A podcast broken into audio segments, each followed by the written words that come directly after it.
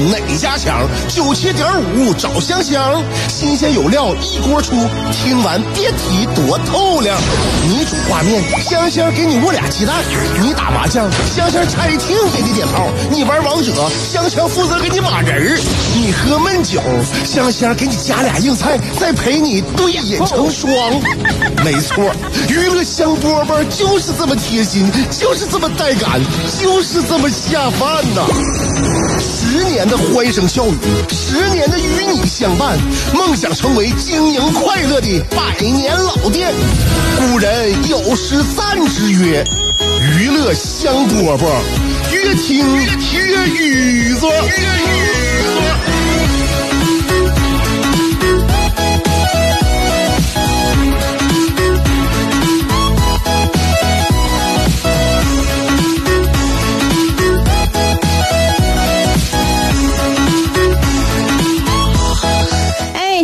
点钟的娱乐香饽饽节目开始了，我是香香啊。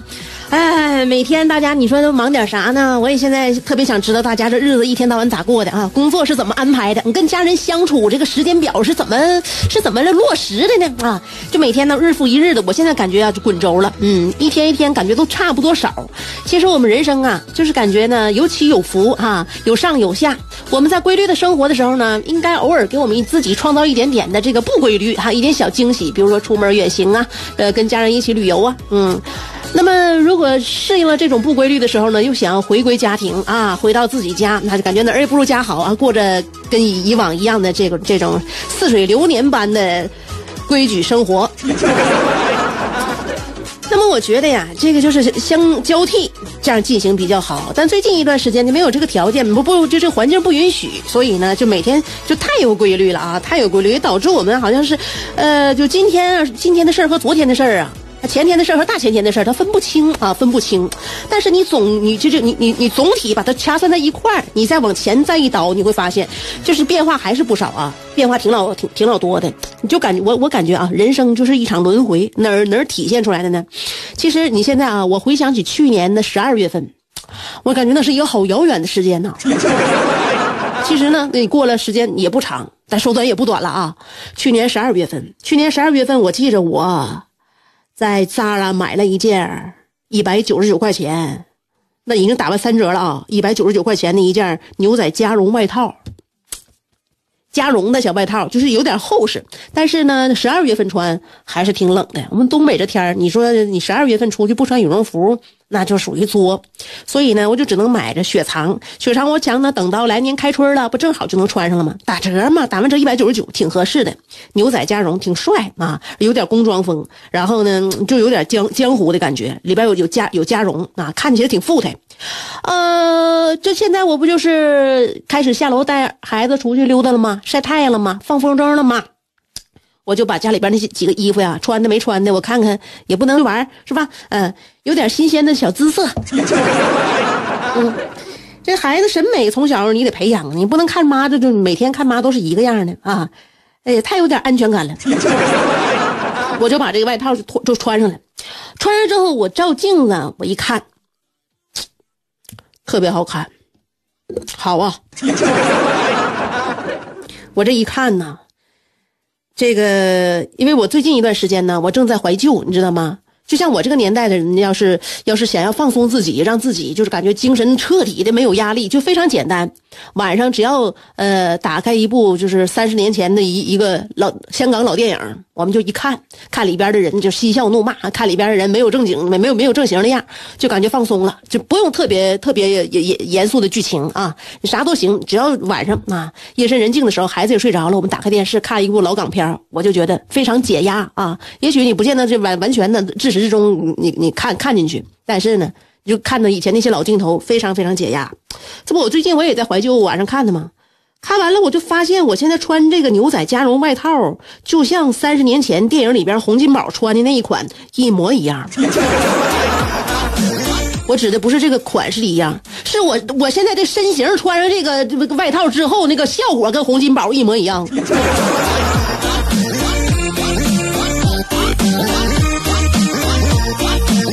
脱吧脱吧，新的标都没剪啊！儿子，这这衣服妈妈给你留压箱底了啊！以后以后等长大送你媳妇吧。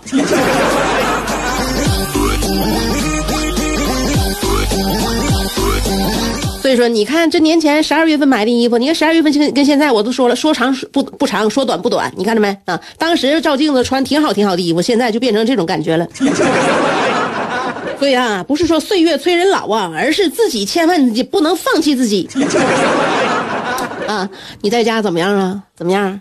我跟你讲啊，生活呀，你你得你你你你不能使蛮力，不能使蛮力啊！你像我们每天都得生活，是吧？你睁开眼睛，哎呀，还活着。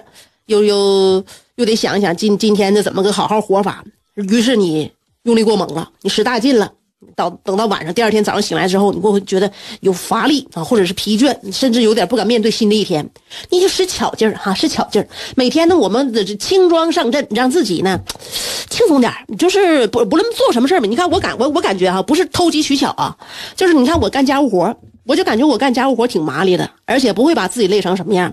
那最最主要的，你合理安排这个你家务活的顺序是吧？你先你你先把那个桌面收拾了，嗯，先把沙发上收拾了，收拾完之后呢，你该收拾地面，收拾地面。那这这是老人告诉的嘛，是吧？你有顺序的话，你这个你这个工作呀，你事事半功倍。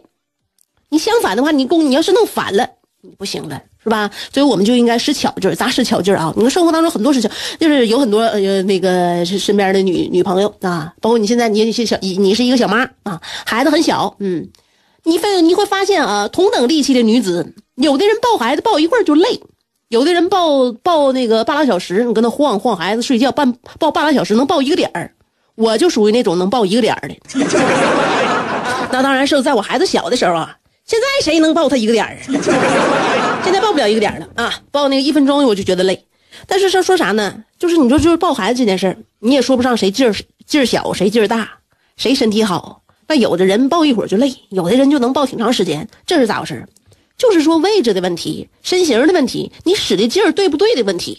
有那个那那个肩膀头都酸了，然后那个那个那斜方肌的肩膀那那个胳膊都不行，都木了，还跟他不还能硬抱呢？我那个我看那孩子大屁股都要出溜下来了。那你抱啥呀？抱孩子你就得用最简单的方法。我从为什么我当年我就孩子小的时候，那孩子一岁一里，我抱一个小时没问题。这手累了倒那手，那手累了倒这手。啊，我儿子睡觉也费劲，就在怀里悠着，他得劲儿，加强安全感嘛，是不是啊？那及时回应嘛，是吧？所以我就抱的时间也比较长。那为什么我不会累呢？我跟你讲啊，这除了妈妈心头这份爱之外呢，真是有巧劲儿。你像我，我大勺我端不起来，为啥？那证明我胳膊力气还是不够呗。但为什么抱孩子能抱一点呢？这就是说，你要你要找到你要卡位点啊。哦，我呢，我以前看过电视，这就就属于什么呢？你看没看过那种巴西柔术那个裸脚把位？你要知道巴，我我现在我就借鉴那种巴西柔术裸脚把位的抱孩子法，裸脚把位，把那个小小胳小小小腿儿往你手手上一掐，那屁股蛋上跟你这胳膊肘一一一卡，然后上身在你在身上再借点劲儿。我跟你讲，一个小时你不带累的。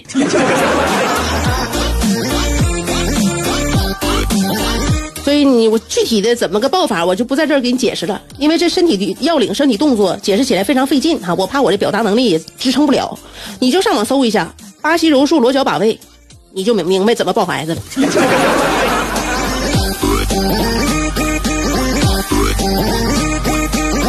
所以三百六十行，你看着没？行行都是通的。你以为那巴西柔术咋的啊？你跟他家政育儿，他都能通。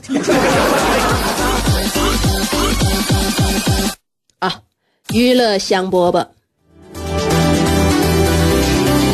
在想你的路上颠沛流离，在自己的世界里孤芳自赏，在别人的目光里随遇而安，在快乐的节奏里占山为王。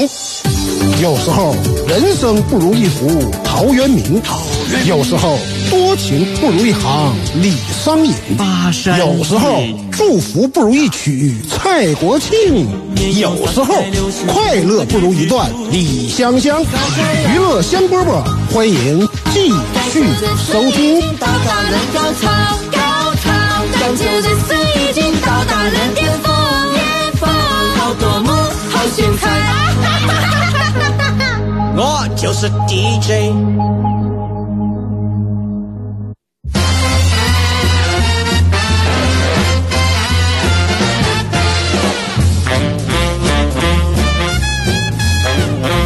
娱乐香饽饽，刚才香香跟你说到关于生活当中啊，怎么使巧劲儿，让我们的生活呢，哎，事半功倍，不花太大的力气，但是能够有很好的收效，让我们的生活更加幸福哈，更加的节省时间，节省成本。但是我感觉有一些东西，它这个是天赋问题，天赋问题哈。你比如说，你像这悟性，你说我怎么就会用用巴西柔术、裸脚把位的方式抱孩子，抱一个点儿呢？观察生活，然后呢，这个就是把这个你生活当中所到的、学到的所有本领，在你实践当中你运用起来啊，你运用它，嗯。还有呢一种就是天赋，我感觉啊，天赋在哪个行业当中呢最最要命的啊，就是它起着决定性的作用，那就是艺术行业，是不是啊？嗯，做艺术的，凡是涉及到艺术，我感觉天赋就具有压倒性的优势。怎么叫压倒性的优势？比如说我吧。家里边，咱咱我我这个小家一共三口人，我我老公和我儿子。像比如说啊，我和我老公，咱俩啊都是成年人，就在艺术这方面，是不是？就拿一个最简单的一个这个小技术活，用手机拍照片来说吧。你看啊，镜头是有是有感情的，是？镜头有爱，照片就会有灵魂。然后呢？你像我给我儿子拍照片，我哪怕给他爸拍照片，我给他拍照片，给我老公拍，我给我妈拍，我哪怕拍一个街边上的一个就是这个大柳树。你要知道你的目的是什么？你要拍什么？你要呈现出来是什么？在这个过程当中，你为什么要拍它？你是不是觉得这个地方还是值值得记录的啊？那么你既然觉得这地方值得记录，那么你把你心中的这种感觉，这个融在镜头里，拍出来你想要得到的东西。这不就完事儿了吗？是不是啊？所以我刚才有说的，镜头有爱，照片有灵魂，这样能抓住每一个人或者是物最有魅力的一瞬间。那我老公天赋就不一样了，再美的人，比如说我，再可爱的人，比如说我儿子，都能够被他抓住我们最适合做表情包的一瞬间。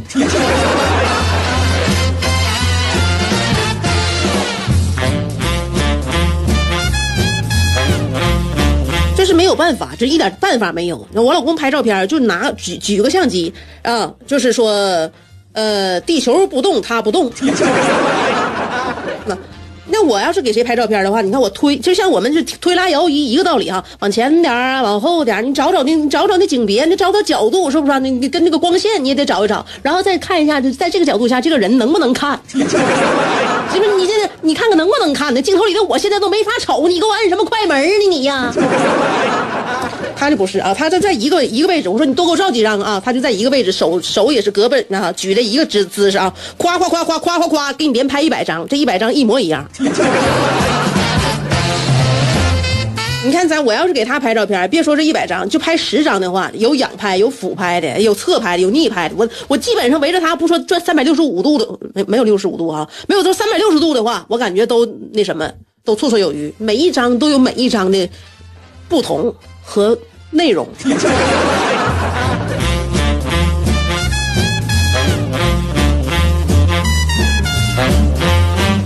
啥也别说了，就是这这这桩婚姻，我感觉哈，有有有一些方面，我还是有点赔。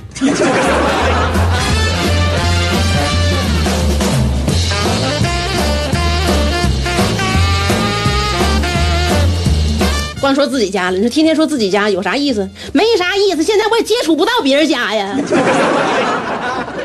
啊，跟朋友现在的接触啊越来越少。你说为，所以说你听我的节目，就感觉啊，总是围绕自己家的这一亩三分地儿展开。那我就我我往哪展开？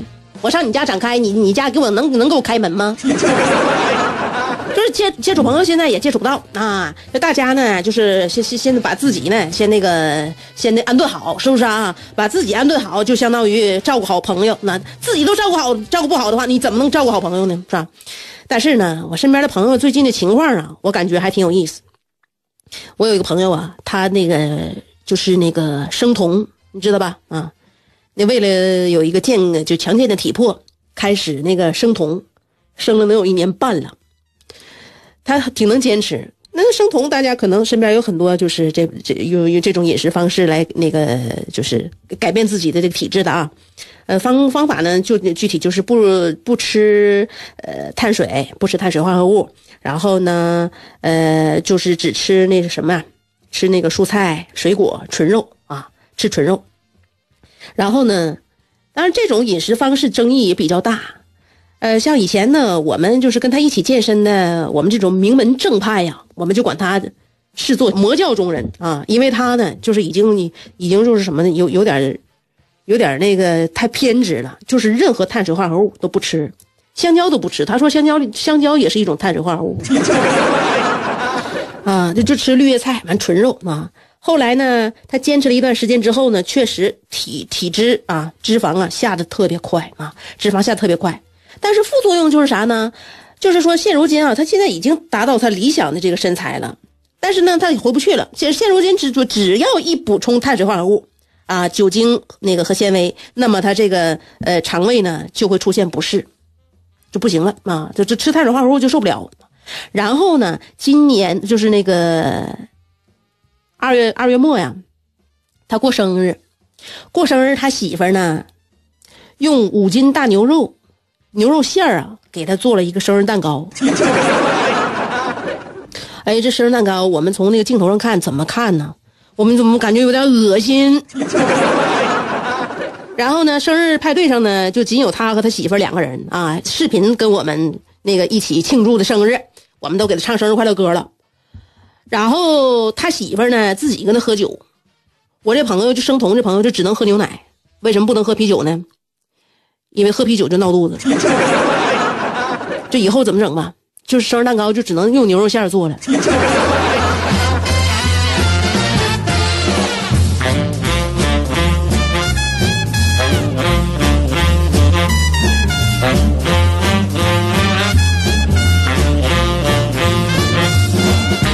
油水这个问题呀，我想到我爸了，我要跟大家汇报一下，我爸现在已经被我妈囚禁了。啊。为什么被我妈囚禁了呢？因为我妈曾经有一段时间呢，就怀疑我爸在外边有人人 都说家丑不可外扬啊，我觉得无所谓啊，无所谓。其实没有那事儿，没有那事儿，所以我才敢说呢。但为什么我妈这么怀疑呢？就是在呀我不说是啥时候吧，也就是在这个一月末啊，二月初，大约这个就发生在这段焦灼的日期当中。一月末二月初，你想一想，那是什么时候啊？就有一个我我爸有一个朋友，还是一名女性，就着就是冒着各种的那个就是艰难险阻，非要给我爸送口罩，就这一件事儿，我妈就觉得不对劲儿，所以就一直被我我被我妈囚禁在九楼。啊，囚禁囚禁，那你说现在呢？出去溜达溜达，走一走，肯定是啥问题没有啊。而且呢，这买点菜买点东西呢是应该的啊。尤其呢，我想我想到油水，为什么就想到这事儿了呢？我妈家那个前一段时间那那那桶油用完了，那桶油用完了，我爸就合计正好下楼买啊，可以下去逛逛超市，这不有有有机会下楼见见风了吗？出门之前，我妈突然灵光一闪，从冰箱里切了一块肥肉，当场开始啊。熬油，我爸给我打电话告诉我了，说你妈现在是不给我半点接触社会的机会。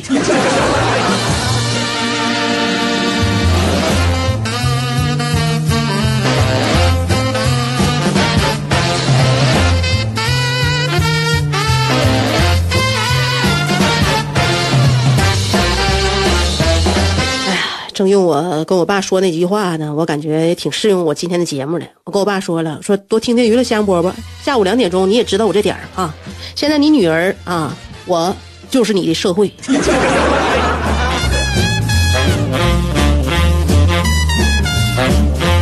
好了，我们今天节目就到这儿了，明天再见。